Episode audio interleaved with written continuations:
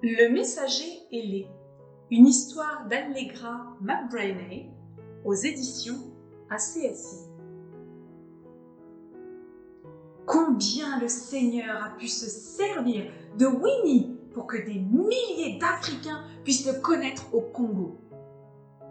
Mais notre infirmière n'était pas la seule missionnaire qui a joué un rôle important dans cette histoire. Il y en avait un autre qui, de plus, travaillait avec Winnie.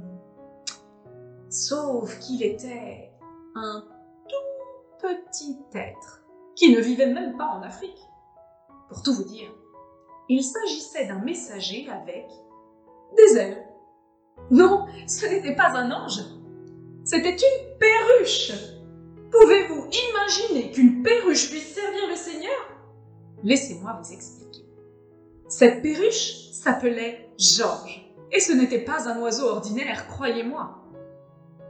Il appartenait à une amie de Winnie qui vivait à des milliers de kilomètres de l'Afrique. Cette amie était handicapée et ne pouvait pas partir comme missionnaire pour servir le Seigneur Jésus. Par contre, elle pouvait prier fidèlement pour Winnie et pour tous ces chers enfants que Winnie amenait au Seigneur. Elle pouvait aussi aider son amie infirmière, bien que des milliers de kilomètres les séparaient l'une de l'autre.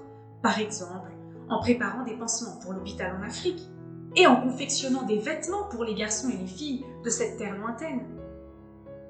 Alors qu'elle servait et travaillait pour le Seigneur dans sa maison, elle chantait joyeusement Jésus même, le même chant que les enfants d'Afrique aimaient tellement. Sauf qu'elle le chantait dans sa langue à elle. Elle récitait aussi des versets bibliques. Et pendant tout ce temps, Georges, sa petite perruche, écoutait. Il écoutait, écoutait et écoutait encore. Bientôt, Georges se mit à chanter Jésus même et récita même des parties de versets de la Bible. En fait, le petit Georges devint si remarquable, il chantait et parlait de manière si étonnante qu'il fut bientôt invité à se produire à la télévision nationale et pour des programmes de radio. Ainsi, sans même le réaliser, à sa manière toute particulière, il parlait du Seigneur Jésus à des milliers de personnes. Lorsqu'il retourna chez lui, après avoir été un petit missionnaire à la radio et à la télévision, Georges continua d'écouter sa chère maîtresse lorsque celle-ci chantait et priait. Il y avait un nom qu'il entendait très souvent dans ses prières. C'était le nom de Winnie. Bénissez Winnie au Congo, entendait-il. Bénissez Winnie au Congo. Bientôt, Georges avait assimilé une nouvelle phrase. Bénissez Winnie au Congo, disait-il. Bénissez Winnie au Congo. Un jour, comme Georges regardait la télévision avec la dame handicapée, ils suivirent une émission sur un pauvre mendiant aveugle qui se tenait assis au coin d'une rue avec une timbale à la main et qui haranguait la foule. Mettez une pièce dans la timbale. Il ne fallut pas longtemps à Georges pour assimiler également cette phrase. Il associa ces deux nouvelles phrases et cela donna le refrain suivant. Mettez une pièce dans la timbale pour. Mettez une pièce dans la. La dame handicapée sourit à son petit messager ailé. Elle eut alors une idée. Elle allait vraiment lui donner une timbale et utiliserait tout l'argent qu'elle récolterait pour le Seigneur. Désormais, lorsque des amis venaient la visiter, Georges s'installait près de sa timbale et répétait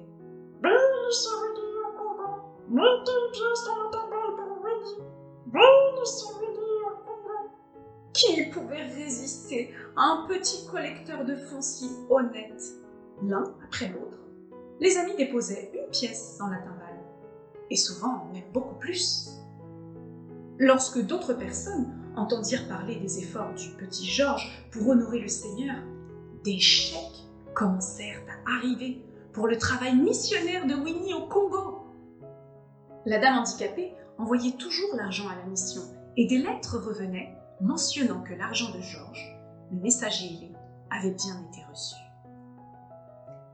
Avec cet argent, on put acheter des vêtements, des pansements, des médicaments et des béquilles pour les garçons et les filles de l'hôpital en Afrique. Pendant ce temps, Winnie continuait de parler du Seigneur Jésus-Christ aux enfants. Beaucoup mirent leur confiance en lui et le reçurent comme leur Seigneur.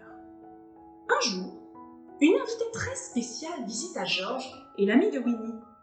Lorsque cette dame entendit Georges chanter Jésus même et dire ensuite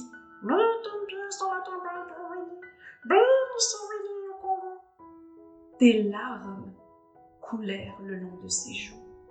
Voyez-vous, cette invitée, c'était Winnie elle-même.